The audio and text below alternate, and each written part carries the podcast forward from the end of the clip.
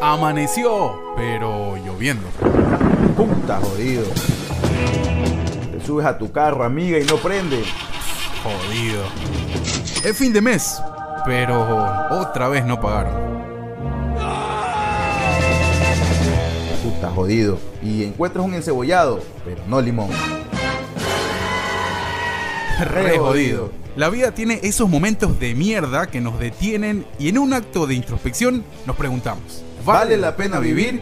Surprise, motherfucker. Y claro que sí, solo es un día más. Así que desahuévate y sonríe, que eres uno más de los tantos Jodidos pero contentos.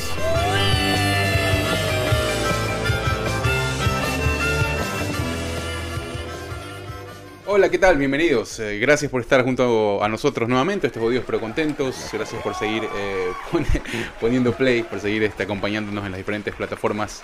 Esto es YouTube, arrancamos ya hace algún tiempo. Los que recién se suban, bienvenidos. Ecuador en la casa, mi nombre es Hugo Verde, ya me conocen eh, los que han ido siguiendo junto a nosotros, eh, como les digo, este proyecto que arrancó hace un poquito más ya de, ¿cuánto? Unos 4 o 5 meses más, un poquito más, ¿no? Desde que ya estamos junto a ustedes en video, pero... Pero- ah, esta se- esta Todas las temporada. temporadas eh, las pueden escuchar también en Spotify y en diferentes eh, plataformas de reproducción por streaming. Así que gracias nuevamente por estar con nosotros, Byron. ¿Cómo estás? Hola gente, hola Hugo, ¿cómo están? Eh, buenos días, buenas tardes, buenas noches, buenas madrugadas. Desde el momento que nos estén viendo, independientemente de lo que estén haciendo, muchas gracias por elegirnos nuevamente. Aquí cumpliendo semana a semana con esto que es jodidos pero contentos. Espero que si eres nuevo te puedas suscribir. Nos puedes escuchar en las diferentes plataformas que tenemos. Ahí van a estar apareciendo. Eh, mejor dicho, no que tenemos, donde aparecemos Claro. tanto en audio como audio y video como es YouTube. Así que si tienes tiempo, pues pégate una vuelta, suscríbete, eh, comparte, eh, dale a la campanita para que te avise que tienes, ten- hemos hecho otro video Mm. gratis, nadie nos está pagando. es más, ni siquiera llegamos a los 100 suscriptores, todavía estamos en los 90, 90 y Estamos en algo. esa, estamos en esa ahí. Y seguimos. los últimos videos han tenido, es más, déjame revisar. Han Sí, han tenido buenas producciones. El último video que subimos tuvo más de 100, así que vamos poco a poco, vamos poco a poco. Ya saben que este proyecto sin Y- fines de lucro es más bien para distraernos un poco ahí. Y me sorprende un Eh, poco nosotros. porque a la gente le gustó la que hicimos el canguil de Chip and Dale. Sí, sí, sí. estuvo bastante bueno. 128 vistas. Sí, Hasta sí. eso Le ha bien. gustado. eh, un saludo al. al- estado, estuve revisando las métricas por zonas La de geográficas. Goodfellas le gustó bastante a la Ajá. gente. Dos- eh, 233. Sí, estu- estuve Ah, revisando. Solo aquí en YouTube, en, ajá, Spotify. en- estos días estuve revisando este, algunas métricas de YouTube. eh, estamos recibiendo bastantes visitas de, de- de México. Así que un abrazo a todos los hermanos mexicanos que por ahí han Bueno, estado chequeando. México, México. Eh, Se dice que ahora hay más, hay más podcast que gente para escucharlo, ¿no? Sí, sí, hay muchos proyectos. Así que. Pero yo siempre he creído que de- en, en la variedad está el gusto, ¿no? O sea, hay Oye. gustos, hay podcast para, hay para todo. todo, hay para todo. Y seguramente, pues bueno, algunos se topó con alguien por el algoritmo, pues eh, con nosotros más bien. Así que muchas gracias. Oye, me hubiera gustado arrancar este episodio tomándonos un pisco, pero bueno, lástima por Perú. Este. Sí, bueno, esta este día, semana... Todavía tienes la botella que te dio William, ¿no? Teníamos un Ahí compañero. Todavía teníamos un, Ahí está. un- ahí está, ¿no? Teníamos un, teníamos un compañero según, peruano, ¿no? Según este compañero, de No. las mejores, Ajá. de los mejores piscos de, de Perú. Pero bueno, no, no se dio, no se dio.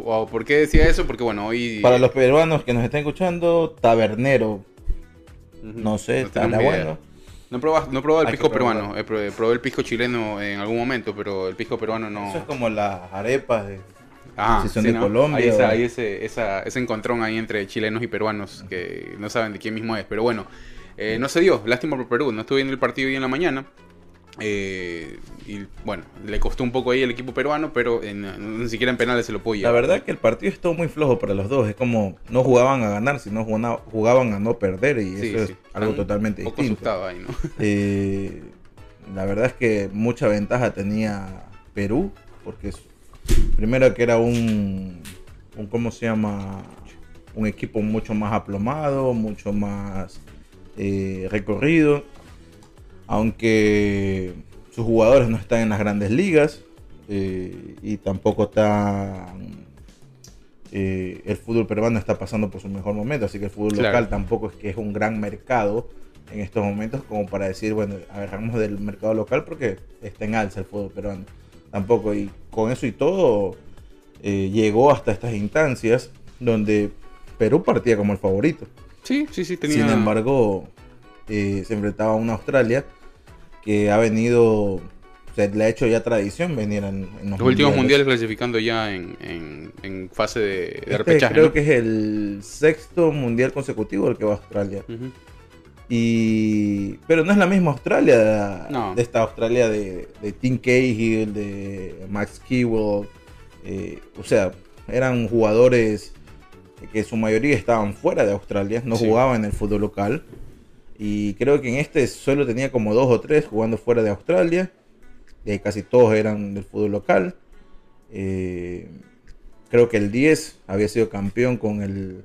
Pero no era... Con el Eintracht Frankfurt, Con sí. el Eintracht Frankfurt, pero no es que es un jugador titular en ese equipo. Eh, así que tenía... Tenía ciertas cosas... eh, Australia donde tú decías, bueno...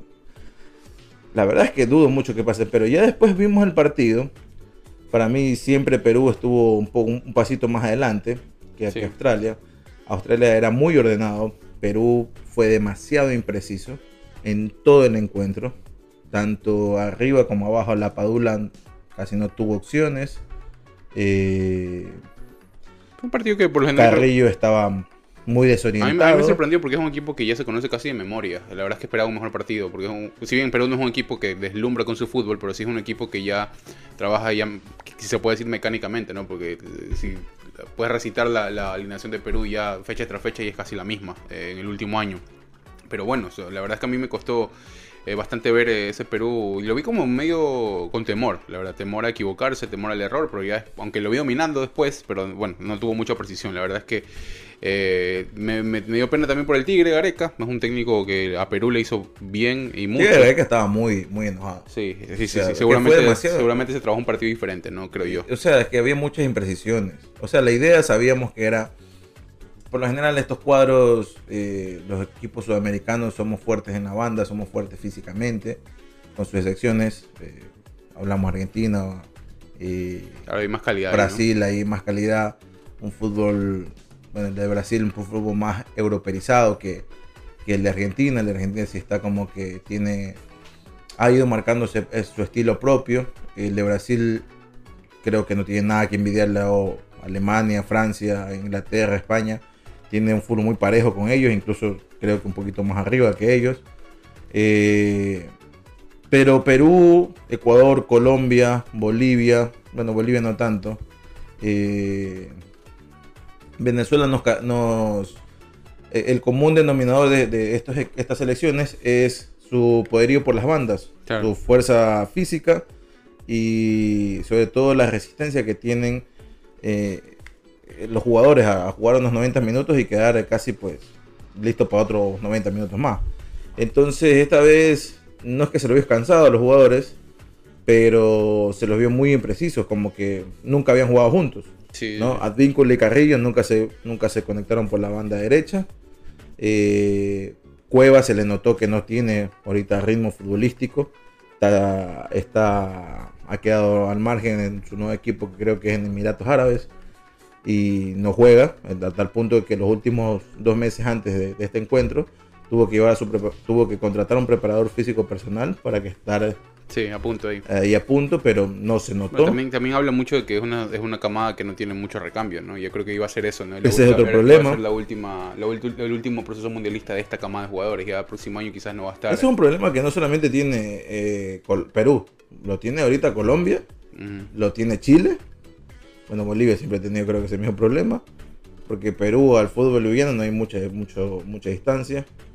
Eh, y Ah, vamos a ver qué hace Venezuela ahora con, con este Peckerman que está, va a trabajar en divisiones inferiores, pero de eso no quiere decir que de aquí a cuatro años vaya a sacar a jugadores súper interesantes. Va a armar un equipo competitivo, pero vamos Claro. a ver qué pasa. Hay que ver cómo está esa base. Eh, Pero bueno, la verdad es que una lástima por, por Perú. Eh, qué raro, una vez más, ¿no? El vemos eso en, en un partido así, el tema de la sustitución del arquero solo para la tanda de penales. Eh, pasó con, con este partido. Ryan, eh, este Ryan fue ex arquero del Arsenal hasta hace muy poco. Lo dieron un contrato de seis meses, pero se quedó ahí. No, lo- le dijeron como que muchas gracias. Hacen el Rayman, cambio- ajá, Ray- hacen el Rayman, cambio- ajá, eh, hacen cambio por Rayman y bastante raro, ¿no? El tema de andar bailando ahí en el. Cada uno hace sus recursos. Tiene su Obviamente sus cábalas y sus movimientos. Sí, mucha gente lo criticó, pero No, mientras esté dentro de la legalidad no hay problema. El tema es después ya la, la falla. mucha gente lo criticó por más que todo la gente que está acostumbrada al fútbol tradicional, donde hay que respetar los cánones Nah. no dictaminados en el fútbol. Que hay que llegar al Pero- mundial, eso es lo que la gente estaba buscando. Exacto, Ellos sí. lo estaban buscando y lo Eh, lograron. pasó en el 2014 con cuando Van Gaal, ahora otra vez está Van Gaal en la selección holandesa. Cambió en así, ese- dicen por, por Krul. Ajá. Cambia así el Pro Club, fue muy criticado, pero le dio. pues, si tú lo ves todos los días a los jugadores, pues sabes que jugador te va a dar más opciones. Y mucho más ahora que hay un preparador de arqueros. Entonces, sabes día a día, el preparador de arqueros, que este arquero es bueno para esta parte y este arquero es bueno para otra parte. ¿no? Vi unas caras ahí, bueno, después sacaron algunos reportajes y la verdad es que no me gustaría estar en esa posición, que de turro, ¿no? La gente que estuvo allá en, en, en Qatar eh, viendo el partido. En mucha gente peruana, ¿no? Me sorprendió Sí, muchísima eso, es, eso es lo peor. Recordemos que Perú en el último mundial eh, ganó al, al, al premio de Best a mejor afición en el Ujú. mundial. Sí, en sí, el sí. de Rusia 2018. Eh, después de 36 años iba Perú otra vez a un mundial. Y esta vez lo quería hacer por, por- de, de manera consecutiva. No se pudo. Eh, creo que cuando llegas a, la, este- a esas instancias de los penales, todo puede pasar. Sí, Eh, y bueno, eh, para que, o sea, un ejemplo claro fue el de ahora, el de Perú contra Australia, porque Perú había hecho, creo que mejores las cosas, a pesar de sus imprecisiones, había hecho mejores las cosas, había llegado con más peligro que. ajá. que Sí, fue un Ya, partido que fueron contadas las opciones tampoco, ¿no? fue ahí un poco, estuvo parejo, pero ahí Pero- ahí. ahí está, pues, o sea. Y yo sí creo, Advíncula dio el paso ahorita, prácticamente renunció a la selección peruana, eh, pidió disculpas en las redes sociales, eh, se siente muy responsable, no quiero decir que sea el único responsable, porque No. en ese, ah, por eso digo, cuando llegas a esa instancia de los penales, pues todo puede pasar. Entonces, creo que todo el equipo tiene la culpa porque tuvieron pues, 120 minutos de, de- de juego y no pudieron marcar un gol. Claro, no, y aparte este, no, y ya está, se está poniendo en duda también la continuidad de Gareca, a ver qué pasa con eso. No, Gareca termina contrato. Ujú. eh, perdón porque le pegué ahorita el, micrófono. Termina contrato. Si clasificar al mundial se extendía hasta, hasta, extendía hasta que Perú. Hasta el último partido de Perú en el mundial. Eh, pero ahorita se termina el contrato. No creo que vaya a renovar a Gareca. Eh, creo que Gareca va a esperar a que termine el mundial a ver qué pasa con Argentina. Si le proponen el, el ¿cómo se llama? La, la dirección técnica de la selección argentina. Creo que va a ser una propuesta que no va a Yo rechazar. bien jodido que se la den a él, la verdad. Y- Para mí no está ni en fila él, la verdad. Depende, porque tú sabes cómo, tú sabes cómo son los argentinos. Mejor dicho, cómo somos sudamericanos. Y sobre todo el argentino.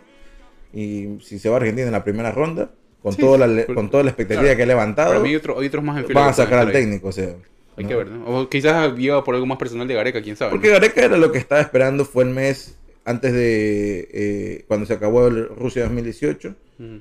eh, se le acaba el contrato a Gareca. le- la, selección, perdón, la Federación Peruana de Fútbol le extendió una renovación de contrato. Le dijo, me lo voy a pensar un mes. Y lo que, y fue, no es que me lo estoy inventando yo, lo dijo la misma prensa eh, argentina y el mismo Gareca, que él estaba esperando la, el llamado de la selección argentina de fútbol. Sí, ese te digo. o sea, un por eso- llamado que nunca se dio. Aparte por un tema más personal como que él, de aguantarse un poco eh, el tema de que lo llamen. Fue lo que pasó más o menos con, eh, con Rueda, ¿no? Rueda estuvo siempre a la expectativa de que lo llame Colombia. Eh, y pasó... Pero Rueda tenía una cláusula dentro de su contrato con Chile. Claro. Y verdad, los chilenos ya no lo querían en Rueda. Claro, no, y bueno, tuvo dos selecciones y las dos clasificaron al mundial en el mismo ciclo, ¿no? Eso, Sí. eso es algo bien, bien No raro. creo que sea problema de Rueda. El No, de no, no. Colombia, el de Chile sí Sí. tiene mucho que ver porque estuvo mucho más tiempo ahí en Chile. Sí, sí. Eh, Claro, pero no creo que tenga que ver el de- Eh, en el de Hay Chile. que ver, ¿no? Tienen, tienen muchos deseos de, de dirigir. Para mí está muy lejano. Por digo, digo, en la lista, para mí Gareca no, es que- en los, en los Es primeros que eso, ese es el problema. Ya mucho deseo de dirigir ya no tiene Gareca. Ah, bueno, por eso digo, Entonces, o sea, si quiere, o quiere- es eso, a- O creo que ya es ya dejar ya, Sí. ya tomar ya su vida, lo que le queda de vida, eh, ya de una forma más tranquila, más extendida, compartir con la familia. Ya él es abuelo, entonces imagínate. Claro. Algo por ahí le estaba diciendo el cabezón Ruggeri que ya, ya, que ya deje eso de ahí, que no sé qué. Él dice, espérate, o sea, tengo que tomar decisiones. Claro. Tú eres muy O sea, el- lanzado. El tema es que también ya es parte de tu estilo de vida, ¿no? Y Ya se es- sonaba acá también, ¿ah? sí. Eh, para traerlo aquí a la selección de este país, de Estados Unidos. ¿Quién sabe? ¿Quién sabe qué, qué- qué se le ocurra a Gareca y cuáles sean las propuestas que le den? Eh, una cosa es vivir en Argentina, otra cosa es vivir aquí en Estados Unidos. Claro. Ah, hay calidad de vida, pero hay cosas que no te da tu país, que te lo brinda este y así sucesivamente, ¿no? En todo caso, pues bueno, este, Yo creo que va a pasar eso ahí. Creo que vamos a ver cómo le va. Creo que él va a decir, voy a ver cómo le va a Argentina. Si obviamente le va bien, pues obviamente va a quedar con Scaloni. Y pues yo pienso, por lo que él mismo ha dicho, va a dejar de- ya el mundo del fútbol. Y si Claro. no, si le va mal a Scaloni, pues mi- va a esperar la llamada de, de Argentina. A ver qué pasa. Bueno, un- en todo caso, pues a los amigos, a los hermanos peruanos ahí fuerzas y pues bueno, ya será, será otro mundial el que, el que se avecine. Seguramente habrá un recambio. Quedó completado el grupo el mundial, el, creo que el grupo D.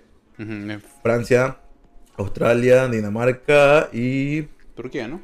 Tur- Túnez. Túnez, perdón. Tú eres de Túnez, sí, sí, sí. Túnez. Eh, así le, que le toca, le toca debutar a, a Australia con Francia, ¿no? le toca debutar a Australia. Si llegaba a Perú, lo mismo, pero bueno. Este, a ver. Que ¿qué- muchos hablaban de lo- los peruanos, muchos hablaban de que si le tocaba, si se clasificaban, pues no era nuevo porque dos de, dos de tres ya le habían tocado en el, en, en el grupo del mundial Claro, pasado. sí. Francia y Dinamarca. Sí, bueno. Y ahorita Dinamarca está bravo, o sea, es un equipo medio complejo, ¿ah? Sí, no sí, es tampoco muy jugadores difícil. interesantes en cada No es tampoco muy fácil.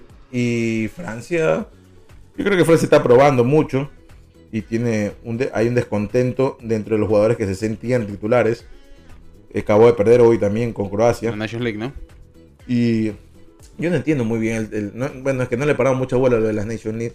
Pero eh, descendían, que, Claro, no es sé por qué, grupo. que ya no iba a jugar el, el- Final Four. No sé qué Ujú. verga es. ¿no? Es, por- es por grupos, es más, es más como medio. es- sí, Es, es, como- es un, es un certamen que se inventó la UEFA para, para hacer más billetes. para hacer más billetes. sí, o sea, Efectivamente. Oye, este, pasémonos de coles a nabos. Esta semana mm, hubo revolú ahí en las redes. Hemos estado acostumbrados nosotros ahora a hablar un poquito de música también. Eh, nueva sesión de Bizarrap, ¿no? Con Villano Antillano. Me gustó muchísimo, loco, ¿sabes? Este, No conocía a Viviana Antillano. Yo tampoco. No sabía quién era. Yo tampoco, eh, pero bueno, siempre las sesiones de Bizarrap sacan, llaman mucho la expectativa, ¿no? De- por lo que ha sacado últimamente, que ha estado bastante bueno. Pero eh, además de esto, él estuvo por España, porque andaba grabando algunas cosas. Eh, y eh, en el tema del, del marketing y cómo vender la nueva sesión, el man hacía un preview, en donde el man salía como que de un No, no, lugar- no salió en preview. El man eh, hacía escuchar la canción Sí, sí, a la no, gente no, que no, entraba. Te hablo de lo que salió, el video que Ah, salió. ya, hizo sí un teaser, un Claro. trailer teaser Eh, como para, que- para las redes sociales. El ¿no? man andaba por ahí y, o sea, y si quieren escuchar la sesión de Bizarrap, entren aquí eh, para un poco enganchar a la gente. Y después, bueno, cuando salió, la verdad es que fue una grata sorpresa. La verdad es que eh, es chévere cómo este man juega con los ritmos. Ya había hecho algo similar con esta chica que era de, de Canarias, me parece, que se llama Peta Z, que está bien buena en la sesión también. Pero ah, me gustó, me gustó. La verdad es que... eh, Después de la Residente, que para mí es la mejor sesión que ha tenido ahora, eh, que tiene hasta el momento, mejor dicho. Aparte que se salta otra vez el número, porque sacó la Residente que era la sesión 49. De ahí la siguiente fue la sesión 23, retrocedió a un número que tanto se habló, bueno, los que siguen a Bizarrap y, y toda esta onda nueva de- del género y este tipo que ha sabido eh, introducir en el, introducirse en el mundo de la música y en el género urbano, eh, siendo productor, no cantante, mucho, tiene muchos méritos ahí. Eh, se saltó al número 23, o sea, regresó al número 23 que se había saltado ya en la sesión pues, 22. ¿no? Claro. Y todo el mundo hablaba de esa sesión y era, todo el mundo le preguntaba. El man dice, no, yo solamente se hacía el pendejo. No se decía, no, y dice, no, es que yo cuando la subí ya me di cuenta que la había, que la había cagado. Y dice, como que ya. Y todo el mundo sabía que era mentira. Incluso Mike Towers, en una entrevista con Ibai, la caga. Eh, le dice, no, es que ya esa sesión es, es- es para. ¿Cómo se llama? Pablo Londra. Para Pablo Alondra. Que Pablo Alondra estuvo vetado. Bueno, no estuvo vetado. Él decidió no hacer música hasta que se solucione su problema con eh, la productora de disquera que tenía, había firmado un contrato donde pues las regalías de toda, prácticamente el mayor porcentaje de regalías se le va a llevar toda esta disquera. ¿no? Y él pues no quería eso. Claro. Entonces dijo, no hago música hasta que se solucione el estuvo problema. lejos un tiempo, ¿no? Estuvo sin hacer nada. Eh, como dos años, ¿no? Y el contrato era de cinco. No sé cómo es que solucionó, que la, la, la disquera esta creo que le dio ya release para que pueda hacer lo que él haga y las ganancias han de ser para él, me imagino. Y salió con, con un tema medio pop rock. Eh, nada que tiene que ver con el género urbano. Y también con esta sesión de Bizarrap ¿Qué que no gustó. O sea, gustó creo que de manera local, fue mucho más local que mundial, porque sí se fue por ahí muy arriba en los números de Spotify, pero no fue más, no fue muy, no fue muy, no sonó Sí, mucho. O sea, a mí no me gustó. A mí tampoco, a mí tampoco. Eh, y de ahí viene esta con Villano Antillano. Vuelve al, al país donde nace el reggaetón, que es el, Puerto Rico, es Puerto Rico, donde esta actriz transgénero, eh, actriz digo, cantante transgénero, que ya tiene un recorrido, pero en Puerto Rico. Claro, es muy local. Y eso es lo bueno de Bizarrap, que te le da una palestra nueva a alguien que ya tiene una palestra local, pero esta es mucho más grande, ¿no? Este Sí, escenario sí, es Y, mucho y más la grande. verdad es que Y la lo ha hizo pegado, muy bien. Lo ha pegado. Salvo con este muchacho que no me gustó mucho tampoco, que fue la, creo que, creo que no me acuerdo qué número fue, que fue el dominicano este que se llama Chucky77, que sacó un gordito eh, dominicano. No, no. La Tú sigues más eso, yo no. Pero no, no, no, no fue muy pegada. Fue, era como que el sucesor del Alfa, dije, en, en, en Dominicana, pero no, no. en no- Dominicana hay muchos no, alfa. era, no, no era, no era. Dominicana tiene. Bueno, el man le puso una pista como. Esa sesión es como una pista como de Dembow. Entonces el man le tiró esa pista y. Pero no. sí, no, yo he denominado ese ritmo no la- el dembow no dominicano. No la sigue, no la siguen. Eh, Si ustedes quieren saber qué significa dembow y todo esto de aquí, vayan ahí al canal de El Chombo. El Chombo. Oye, lo que te iba a decir es que eh, me sorprendió mucho las habilidades de, para rapear esta, de, esta, de esta chica, sí, ¿no? Sí. es que. Aparte que es algo. e- e- ella, eh, lo digo ella porque ella se define como ella ya. Sí. A pesar de que tiene la voz todavía gruesa de hombre. Eso lo vuelve mucho más interesante, creo yo. Claro, ella dice como que, o sea, ella está pasando por un proceso de, de- de cambio hormonal y ahorita tiene mucho más arriba la, la eh, Los, los estrógenos. estrógenos que el- La testosterona. la testosterona, Ujú. que la testosterona es hormona masculina, estrógeno es hormona femenina. Y hasta el punto que obviamente han cambiado ciertos rasgos faciales, porque yo la yo busqué de esta de este de, este- de esta artista y cuando era hombre, o cuando todavía tenía la, la imagen de hombre, tenía esta barba y todo, ¿no? Sí, sí. Entonces, entonces, es raro porque el tipo de hombre era pintero. Bueno, ahora de transgénero no sé si... o sea, bueno, un- Hay un cambio radical tremendo, hasta el punto que ya le ese- está creciendo, eh, las glándulas mamarias se le están brotando, ¿no? Claro, ya, ya tienes esa referencia previa, entonces como que sí se vuelve distinto un poco, o sea, hacer como que la, la comparación, ¿me entiendes? Para mí, o sea, si tú ya ves a una persona como que de otro, de, de un... No, no, no, hablo, hablo es de- del... Porque es que hay mucho, en todas partes. En el mundo de la música creo que es mucho, ahora es mucho más aceptado. De que si alguien sale del closet, pues Claro. no pasa nada.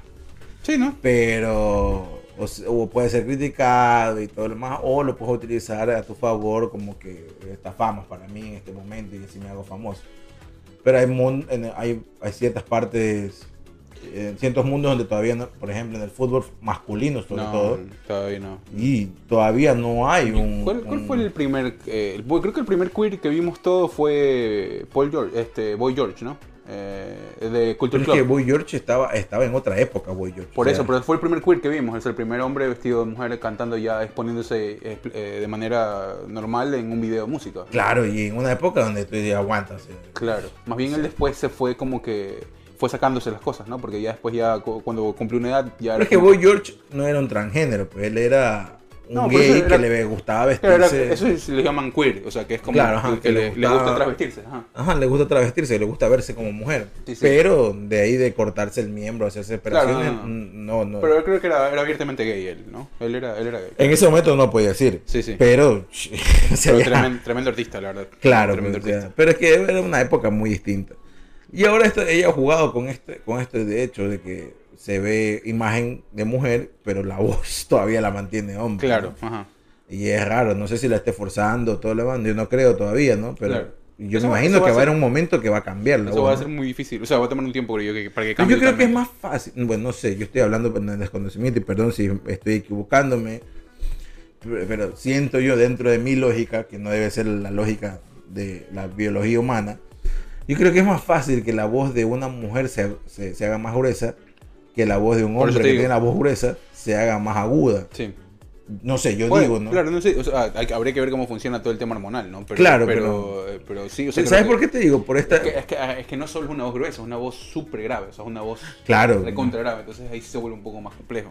Claro, no, y entonces por eso te digo, ¿sabes por qué te digo? Porque ahora que esta, bueno, antes actriz, ahora es actor, eh, porque ella sí se ha cambiado totalmente el género, eh, Elliot, eh, Elliot Page, Elliot que Page, ahora sí. se llama, antes era Ellen Page, esta, eh, este actor canadiense, antes actriz canadiense, Cambió de todo él también. ya cambió todo, o sea, ya se, hasta se hizo la operación, se cortó la- eh, las mamas y ahora pues Tiene como pectorales, ¿no? Sí.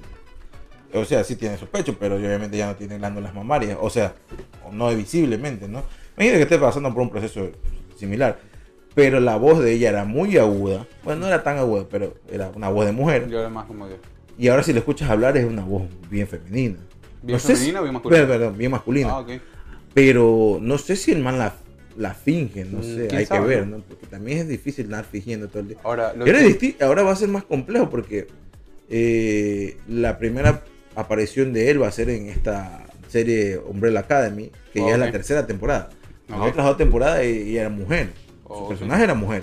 ok. Ahora vamos a ver cómo lo cambian porque No, lo chévere, lo, lo- o sea, lo que yo veo chévere acá también es que, obviamente, si tú la escuchas, si tú la escuchas hablar a Villano Antillano en una entrevista, sí la escuchas con una voz un poco, un poco más, este, eh, como que más femenina, pero si la escuchas cantando es, un- es como, O sea, no tiene es más femenina. Es la típica voz del homosexual, ¿no? Del hombre homosexual. Que tiene estos dejos de, de, de man- de No, pero sí, manejamiento. o sea, sí, para mí tiene un- pero sigue siendo, pero sigue siendo gruesa, loco. O sea, sigue siendo grave la voz. digo, para mí termina siendo un poco más grave cuando está, está al menos en la canción que, en la, en la sesión que tiene, ¿no? O sea, creo que sí la, la- la- Bueno, pero eso también obviamente juega con el, más que todo con el beat que le- este eh, Bizarrap le- Aparte que encontraron, creo, el equilibrio perfecto, creo que ella mismo lo definió de esa manera. Eh, porque ella es rapera, claro. ¿no? Y Visa tenían en su mente para esta sesión poner un poco de, de- de No, pone, electrónica, ¿no? pone también, ajá. Electrónica, entonces ella le dijo, aguanta, o sea, es que estos son mis, mis bases, estos son mis inicios. Claro. O sea, veamos ahí y dice, no, tranquila, yo quiero esto, pero también con esto pero métela en un momento este beat como que de rap, ¿no? Y Bizarrap lo hace de una manera espectacular. Sí, sí, sí. Aparte, o sea, es como que le mete, la man canta como dos canciones en una, Sí, sí, claro. ¿no? Y una sesión que dura como tres minutos.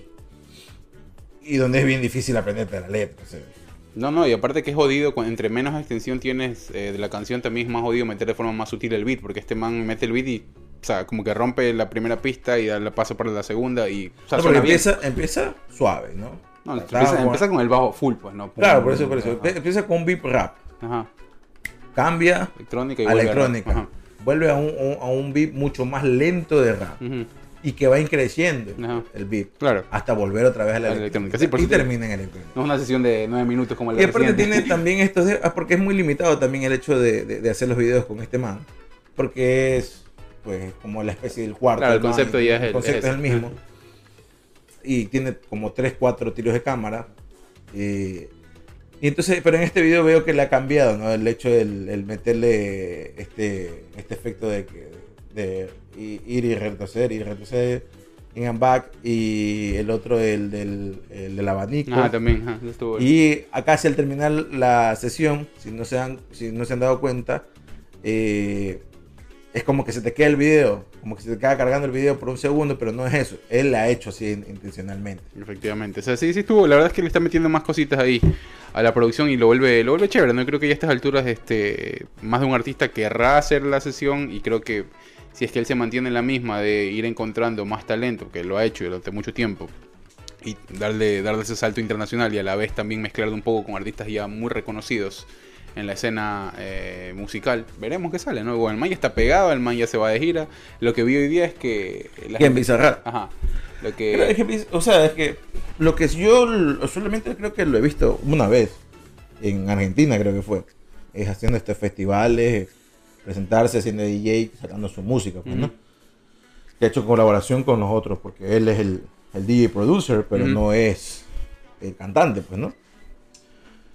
Y lo que hacen todos estos DJ producers, que van a Tomorrowland o estos festivales y obviamente tocan su música y ahí tienes un montón de gente brincando y saltando sin un cantante. Sí, más de festival, ¿no? Sí. Pero Bizarrap, yo solo he visto eso, es- esa vez. No, ya, ya ha hecho gira por hecho México y Argentina. Y Ah, sí. México, Argentina y España ya ha hecho. Y, Oh, ya. y sí, sí. en, eh, bueno, en España está mucho más pegado que creo que Pero México. yo no, yo no sé si eso... Él hace su set como de una hora. De, con todas las, con las sesiones y mezclas y remixes de las canciones que tiene. Porque también Claro, tiene por canciones, te no digo- solo sesiones, ¿no? Claro, por eso te digo, pero no, no, por eso digo, no sé si él, él ese va a ser su objetivo como que principal. O sea, No, no, seguramente. Yo no creo que sea seguramente gi- girar cuando. porque por esa le- vaina sí debe ser bien, bien, bien cansada, loco. O sea. Y pero bueno, como los artistas, ¿no? Lo que te deja billetes son los shows también, ¿no? Eh, Sí, pero es que el artista, bueno, tú armas un cronograma en un año, te dices, bueno, este año me va a sacar la puta. Aparte él está joven, recién arrancó con esto. Entonces, me va a sacar la puta. Y ya sé que tal tiempo voy a grabar esto de aquí. Y después tengo gira de esto que ya, de esta producción. eh, y listo, o sea, voy a estar ocho meses de gira. Y voy a estar de- saltando y saltando. Pero es que estos más están de, de- de festival en festival. claro. Y tú sabes que hay un festival quizás aquí en Miami, porque estamos ahorita en verano, ¿no? Claro. En esta época. Y hay un festival en Miami, y hay otro festival en Fort Lauderdale, y hay otro festival en Texas, y hay otro festival en Nueva York. Y, y en Estados Unidos te puedes mover en toda esta parte porque Creo que tiene está. un gran mercado latino y la, la, la temporada te acompaña. Y después te cambias a España y después te... Y, Pero loco, ellos o sea, viven- esa, esa vaina es, es más... Sí, pero hay muchos que viven, viven de eso, ¿no? Ya, o sea, hay gente que ya se Yo creo que ahora el, el- Bueno, es que este man... No, bueno, es que no sé cómo se manejará el, el Este tipo. man recién, este, o sea, en el tema giras el man está arrancando, por eso digo, no es que no es, no es Aoki, no es este Afrojack, no es este Dimitri Vegas y Like Mike, son ya gente es que, que- ha girado por años, pero o sea, son pero, es gente que nueva. es, pero es que creo que ahí es distinto. Y ellos tienen una agenda mucho más apretada que la que tiene Visa. o sea. A eso es que me refiero. Claro, por porque estos manes literalmente... Prácticamente viven de esto. O sea, No, ellos también, ellos producen canciones y las lanzan. Sí, pero su mayor ingreso es esto. O sea, el show. Claro. Pero yo creo que Visa no es su mayor ingreso.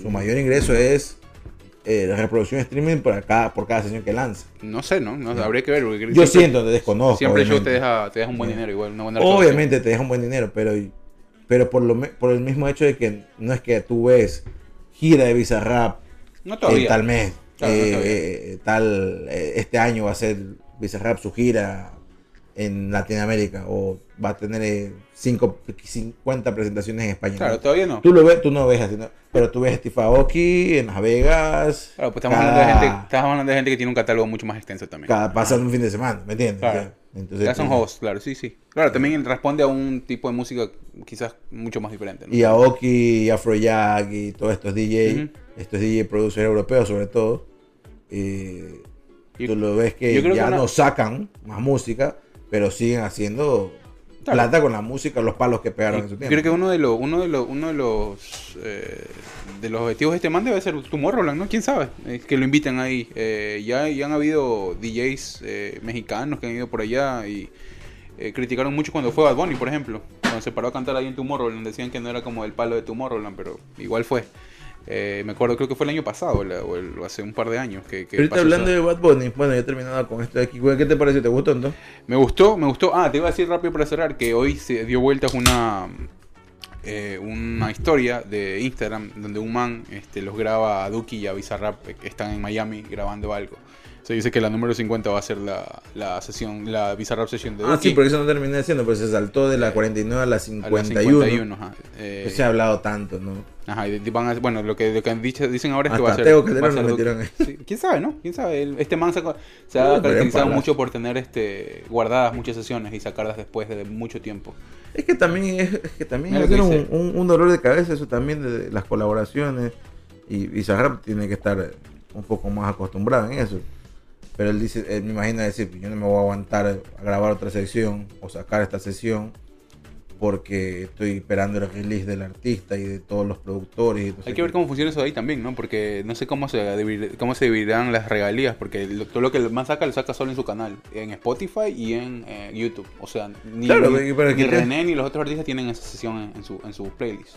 Todo lo tienen en el canal de Bizarrap. Claro, o sea, no- por eso te digo, primero es que ha de ser mucho más fácil cuando tratas con el, el- el- con el artista y tú te sientas con No el artista no hay- y tú creas. Entonces tú dices, bueno, esta parte es mía 50 y 50, vamos, ¿no? Como quien dice. Bueno, artistas firmados por disqueras más que todo, ¿no? A eso me refiero. Este, Residente está firmado. Ah, por eso te digo, a eso es lo que me, me refiero, ¿no? Pero yo creo que Residente está en una etapa en su carrera donde, o sea, él se maneja por su lado. Pide- como pidiendo él- más permiso. ahí. Exactamente, o sea, no es que permiso, sino que como que, mira, yo voy a hacer esto de aquí, o sea, no me jodas. Claro. ¿no? Eh, pero lo que yo voy es como que es más fácil así, ¿no? No sé si fue el caso reciente, pero es más fácil que, por ejemplo, tú, La Verde, que eres el artista ecuatoriano número uno, y te sientas con Bizarrap y entran los dos, y quizás tú no tienes, tu disquera no es que es la gran huevada, entonces te dices, bueno, nos sentamos aquí 50 y 50 y listo, no hay problema. ajá. Pero imagínate que comienza, y yo creo que pasa a veces muchos artistas, creo muchos cantantes, evitan hacer eh, que el remix de tal canción, que a veces la gente se lo pide, el público se lo pide, y, el, y llega el remix después como de un año, de dos años, y tú dices, pero ¿por qué no lo sacan? ¿Por qué? Porque ahí se mete el DJ, el, el productor de no sé qué cosa, La, la el que le metió esto de aquí, el cantante, el representante del cantante. Entonces, ¿y cuánto le vamos a dar el porcentaje de cada uno de un 100%, ¿no? Y de- si la idea original, original fue mía. Claro, hay coautores. Entonces, y hay coautores. Entonces tú dices, puta madre. esto Sí, es, esto es un, ha de ser un dolor de cabeza para ellos. o sea. también. O sea, por eso, por eso también Y- tuvo mucho sentido que Bizarrap al inicio eh, lo que se dedique es a sacar gente que no estaba firmada por nadie y que estaba haciendo música independientemente. A todos estos Tiene pelados, mucho ¿no? sentido. A, estos- a todos estos pelos que sacó Nicky Nicole, Kea, Trueno, el mismo Tiago, eh, quien, bueno, todos estos pelados que, que estaban emergiendo en Argentina, que no tenían ningún contrato. El man dijo, bueno, ven, te doy la palestra y ya después ya ves lo que haces, ¿no? Pero ahí le servía a los dos, porque Ajá. tampoco es que Bizarrap era un tipo recontra conocido. No, no, no, eh, ayudó a formar su concepto también de- de, Exactamente. de lo que, de Eso lo que fue, fue. construyendo el concepto también del man. Y ya después como agarraron... Para mí las mejores secciones de Bizarrap, y eso que las he escuchado eh, eh, varias de, ellas, no todas creo yo, pero los que ha pegado con Residente para mí es la mejor. Sí, seguro. Aparte que rompió esquema por una canción de 8 Nueve minutos min- 39, casi ¿no? 9. Ajá. La de Nicky Jam me gustó bastante. Eh, la de Layo Carrión no me gustó mucho. Eh, Para mí La de esta- era, era una de las mejores hasta que salió la de Residente. ¿no? A mí sí me gustó la de Ladio. a mí no me gustó mucho la de esta chica que es también argentina, que se hizo viral por TikTok, porque son canciones que también están pensando Ah, eh, TikTok. Nati Peluso. Nati Peluso, exactamente. Eh, la de Tiago no me gustó mucho, por ejemplo. Mm. Me pareció una canción como que muy fresa, ¿no? Más comercial. Claro que fue más por el lado para lo que había venido siendo Tiago Mm, también, ¿no? Más por el lado comercial, sí, se fue por ahí. Eh, la peor ha sido la de Anuel. Sí, a la plena, ¿no? Horrible la Me olvidado, Yo ¿no? siento que esa de Anuel es como que se lo impusieron a, como que le dijeron a Bizarra, sabes que te pagamos, pero mételo ahí a este man porque hay que ponerlo Bueno, ahí ahorita creo, en algo. creo que expone también un poco lo que es el man, ¿no? O sea, es eso. eh, tampoco es mucho más. eh, creo que te permite ver un poco también eh, el proceso creativo del artista en cuanto a sus letras y todo eso. Y Anuel es eso en todas sus canciones. Bicho, cor- eh, te- pistolas, cacerío y drogas. Eso puedes escucharlo en todas las canciones de él. Sí. Entonces, Eh, hablando de Anuel loco, pasando ahora a otro tema, Anuel se casó esta semana. Ah, ¿y se casó con la dominicana? Se casó con la Yailin, la más viral. ¿Qué le hizo esa man, loco? Porque esa man de una, ¿no? No sé, hermano. Oye, cague de risa que oh, ahorita que dice justo eso. No sé si viste Pero que dice sobre- que dijeron en una entrevista que la primera noche que se conocieron la pasaron juntos, pero no pasó nada. Así que... Oh. Puede, puede ser. ¿Tú le crees, hermano? Oh, no sé, ¿no? ¿Tú crees eso? Durmieron en la misma cama, pero no pasó nada. dice. Puede ser, te dijo que no, puede ser que, que haya, pasado. No sé, quién sabe. A ese par de dañados con la canción, con la última que sacaron entre ellos dos. ¿Cómo que se Esa llama? canción es fea, mal hecha, mal entonada. Y es que aparte, o sea, aparte es que también tú te pones a ver el video. O sea, a mí nunca me Y gustó. yo nada, la me pongo a pensar, ¿no? Como director. Porque hay una escena donde comienza, comienza el, el Yailin, una, una escena de- del video donde está Yailin en una, en un jeep, en una jeepeta como le dicen ellos, en un jeep, ¿no? Un jeep eh, Rubicon. Eh, está ella sentada en la parte del, del, del donde el, el que maneja con la puerta abierta, ella hacia afuera, Ah, y hay otras manes adentro. Pero todas las manes adentro están moviendo la nalga. ujú. Este, están moviendo el culo. Entonces, ¿tú, qué- qué le- tú como director que le dices, mira, usted, a ver, Yailin se va a sentar aquí, cantas esta parte, y nosotros qué hacemos de decir las bailarinas, ustedes solo que se ve- vean, vean las nalgas moviendo. Ahí este. Yo, o sea, yo me fijé en el video, pero bueno, ya es un poco común ver ese, ese tipo de videos ahora. Lo que yo dije, Pero cuando yo veo ese tipo de... ¿cómo, cómo tú puedes eso? sonar mal con arreglos? Porque no es una coreografía. Porque No, tú dices, no. bueno, es una coreografía, mueve las nalgas y tú dices, bueno, Claro. ya. Como la de Anita, por ejemplo, ¿no? Claro. Ya, es una... Porque Anita no es una mujer de cara atractiva, pero de cuerpo... Ella ha dicho que tiene sus... Ha hecho millones de, de- de cirugías, pero tiene un cuerpazo la tipa, aparte de brasileña. Eh, Yo no sé, en los videos veo el talento, la verdad. Uh, sí, que me imagino. Eh, sobre todo tú, viendo el talento de las cantantes voluptuosas. No, ya, ya yo a Yailin no la seguí hasta que estuvo con este man. Y Yo tampoco la sigo, yo solo he visto ese video. lo, y nada lo que te digo es que a mí me parece increíble que una persona con arreglos suene como suena ella. O sea, debe tener una voz espantosa, con todo respeto. O sea, yo no me meto a cantar porque no sé cantar, obviamente, y no voy a hacer Pero es que ya sé. ahora no, no es necesario que sepas Pero, cantar. pero no, por eso te digo, o sea, para que inclusive con arreglos suenas como suena la man, está Es lámpara. como le dijo el chombo, cuando le preguntan, cuando le preguntan al man, porque para el man, y yo creo coincido con el chombo en ese sentido, para mí no ha parido la- esta tierra un mejor artista que Michael Jackson. Claro, sí. Artista como tal. Por todo, si quieren saber por qué, vayan a ver el canal del chombo. Eh, pero le preguntan, le hacen una entrevista, me acuerdo quién le hace una pregunta, que si Michael Jackson funcionaría en esta época. Y coincido también con lo que dice el chombo. Porque es obvio las razones que da el man y es obvio que sería así.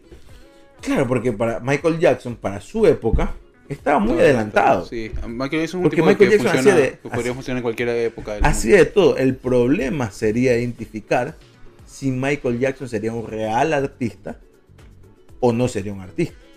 ¿Cómo? ¿En Si qué sentido? tendría o no tendría el talento que mostraría. Porque ahora eso es lo complicado. ¿Cómo? No entiendo. Claro, porque en esa época, donde nace Michael Jackson, y si tú vas yendo para atrás en el mundo de la música, el que cantaba, el que era un artista de verdad, tenía que saber, can- tenía que saber cantar. Por eso. Ah, o sea, tú dices si hubiera, na- si hubiera nacido o si hubiera continuado. No, no, si hubiera nacido en esta época, por Ah, ejemplo, nacido, Michael ok, Jackson, ok, ok, ok. Claro, claro. sería bien difícil Ahí- identificar si, era un, si es un producto o si es un artista. Pensaba que decía si es que era. Que hubiera si pegado, hubiera pegado. vivo. No, te, te hubiera presentado, te, te entendí como que si No, no, no, no, no, no es que estuviera Claro, vivo, estuviera vivo quizás ya no estuviera haciéndose giras, pero y que estabas presentándose en alguna cosa haciendo eh, esporádicamente. Eh, pero no, si hubiera pegado en esta época, eso es lo que estamos hablando. Claro. Eh, Eso hubiera sido lo complejo de identificar y quizás tendrías ahí el mundo dividido. No, este más es un producto, no, este más es un artista, sí es un artista. Claro, no es jodido. Pero por la época donde nació Michael Jackson, sabemos que es un artista porque el man cantaba. claro, cantaba, bailaba, bailaba. generaba videos para su Bailaba video. mejor que los coreógrafos. Sí. El man hacía sus coreografías, se metía, se producía su música. O sea, el tipo era un artista en toda su índole. ¿no? ¿Quién, quién fue que comparó? ¿Quién fue que hizo esa comparación? Creo que Molusco fue que ¿Qué decía cosa? que Bad Bunny era mejor que Michael Jackson. Eh, que, es el artista que, que el artista que- el mejor artista que ha pisado la tierra. Y creo que, en- que en algún este, en un podcast aquí hablamos de que, o sea, está bien, tiene su talento. está bien defender, está bien defender tu, el talento local, porque seguramente, claro, ellos están muy orgullosos de que sea puertorriqueño, pero tampoco cegarse, ¿no? Porque, o sea, tampoco hay que decir, en, que- el- en el género urbano para mí hay muchos mejores artistas que Bad Bunny. Es como yo digo, yo creo, no lo conozco. Pero de toda esta nueva camada, que esta de la camada de antes, eh, creo que, que quien realmente ten- tiene la voz y que era un cantante realmente, que sigue siendo cantante, que se pasó ahora a ser cantante de, eh, no de música cristiana, sino que se pasó a la religión cristiana de Farruko. Claro. Por los cambios de tonalidades que tenía en su voz. Tiene buena voz. Claro, no era, no era no un, show- si le- no era un showman, pero sí era, era buen No sé si le meten eh, eh, autotune, que capaz que sí, pero pero tenía esos cambios de voces que tú dices, wow, o sea, el tipo por aquí hay algo muy interesante que puede hacer. Sí, y sí. lo hacía, en sus canciones lo hacía. No como Duki, que le ves eso de ahí, pero la voz es robótica. Sí, sí, sí. Pero Oye, él- se presentaron el premio Los Nuestros estos manes también hace poco. Ahorita Pero él lo acepta, o sea, yo no sé cantar, o sea, yo sé rapear. Sí, sí, sí, es verdad. Sea, claro, que pero la industria hoy, me exige hacer estas cosas, bueno, hoy encuentras, hoy encuentras eso, ¿no? También. Hay unos que son honestos y otros que se que quieren... Era como te decía la otra vez con Raúl Alejandro. Para mí él es un producto. Él lo están vendiendo como... eh, Chayanne ha, dejado ese espacio y él lo están sacando como el Chayanne de esta época. Bueno, y con ciertas diferencias igual, ¿no? Porque Chayanne No, era- no, no, porque Chayanne cantaba otro tipo de cosas. y- Pero Chacha- Chayanne era un cantante, pero era un cantante también que bailaba. Pero él no era un, can- un cantautor. Claro, ¿no? le escribían a veces. Chayanne le escribían sus canciones, como a muchos artistas. Era un intérprete más que un, que un autor. Uy, otra LP. Eh, pero sí, sí, bueno, la verdad es que... Yo sí, estoy, me- o sea, estoy- yo, antes que comencemos con la biela, yo ya venía tomando cerveza. Ah, sí. Sí, pues estaba haciendo unas huevadas ahí en mi cuarto, pero ya. Oh, ok, no, no, no, está bien. Eh, Sí, aparte que me peleé pues con el cocodrilo, pues mira, ahí está. Sí, sí, claro. Ahí te vi que estaba con el gato. Eh, Es un gato. Oye, no, no, eh, creo que quedan muy pocos de esos, la verdad. Eh, me parece que Bruno Mars tenía un poco de eso, me parece que Justin Timberlake tenía un poco más, un poco de eso, me parecía que este Usher tenía también un poco de eso. A The Weeknd le quisieron montar eso ahí, no le dio. Eh, me parece que por ahí algo hay, pero no, no, no, no tiene ese, ese- Pero es que eso también es como... eso, eso completo que pueden tener, ¿no? Y es difícil tenerlo también, o sea, no hay que echarle la culpa a nadie. Como Michael Jackson, quién sabe quién cómo, Y ahí, hay una- hacer. y ahí hay un problema también en el mundo de, la música, creo yo. Y, y eso lo dijo en una entrevista a Nicky Jam. Creo que el Chombo le hacía la entrevista. Salió una. un- hablando del Chombo porque salió una entrevista del Chombo con a Nicky Jam. Un video de Hablemos de, ¿no? Ajá, hablemos de. eh, con Nicky. Hablemos con esta parcería. Y ahí yo coincido con Nicky Jam. Porque dice como que qué sería lo siguiente para el género mu- de, de- de la música, que en este caso es reggaetón. Y no es romper la barrera idiomática, que un poco mal él, él lo decía. Era como introducirse en ciertas comunidades donde todavía el reggaetón no es que es la música preferida. Y yo creo que va a ser bien complejo lo que decía Nicky Jam. Pero sí creo que se está trabajando de a poquito y en pasos de bebé. ¿no? sea, que es entrar, por ejemplo, el afroamericano no te escucha. T- Tampoco hay necesidad, ¿no? Estar en todos lados. O sea, no, no, es que estés en todos lados, pero cuando tú dices hasta dónde llegamos, ¿no? Claro. Porque con grandes artistas ya has participado. Y la gente, y ahora nos hemos hecho muy, o sea, nos hemos normalizado como que, eh, no sé, Raúl Alejandro ahora, o, o Bad Bunny cante con, yo qué sé, con The Weeknd, por ejemplo. Un artista que, un artista que si sale de Estados Unidos, es bien difícil que la pegue. Él pegó en, aquí en Estados Unidos. Y, y ellos se, se conforman con eso, o sea, No, es que también pegamos aquí en Estados ¿no? Unidos, claro, es que Estados Unidos es un mercado muy grande, y ellos se conforman con eso, o sea, si ellos se van a, a Japón, yo no creo que ellos la peguen en Japón, ¿me Creo que entiendes? Weeknd sí, sí, sí es un poco más global. Eh, bueno, y, y creo que el primer ejemplo de eso fue cuando Bad Bunny lo hizo cantar a Drake en español, por ejemplo. Eso, eso fue un gran ejemplo. Eso fue, eso fue algo bien grande para mí dentro de la industria.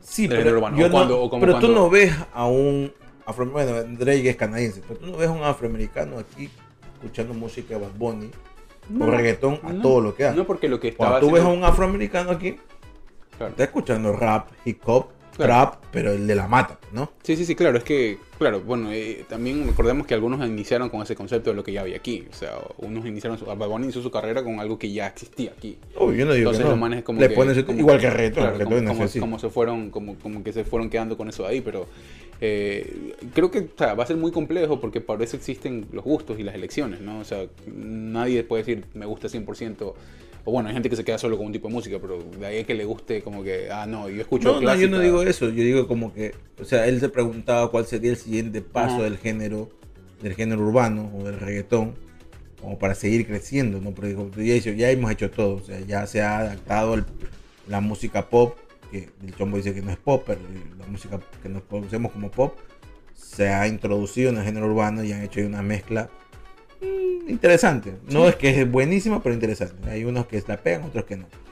Eh, pero ha sido porque necesitas rescatar un género. Claro. Y entre esos el género es el, el- el pop. Para mí, pensar, estás rescatando un género perdido, que se está perdiendo. Porque, por ejemplo, la salsa o el merengue, que ya no son géneros que nosotros escuchamos porque es tradicional para nosotros escucharlo. Claro. Pero la evolución en la música, o mejor dicho, el concepto del negocio de la música, ha hecho que estos géneros, como la salsa o el reggaetón, o una banda de rock, por ejemplo, eh, se vayan quedando atrás. No, yo creo que, yo creo que está, en eso está el, el- creo que en ese debe ser, o, o a mí me parece que lo- los géneros que quedan para la música, eh, eso de, de ser perennes es lo que los hace llegar a ese techo que habla Nicky Jam. O sea, creo que lo que le queda al reggaetón es ma- permanecer. Algo que ya hizo la salsa y que hizo el merengue. O sea, la salsa y el merengue, si bien no están en todos los carros ni en todos los reproductores Pero de el- Spotify, eso es música que va a permanecer en el tiempo para siempre. O sea, yo no sé si para siempre. Yo creo que sí. Yo creo que va a Yo pasar. creo que sí, porque inclusive sacaron, sacaron cosas de esos géneros para generar a otros géneros. Entonces, eh, eh, O- obviamente la salsa para mí es la mamá de los géneros. Pero el problema es que yo no sé si para siempre. Porque dime qué salsero no conoces ahora.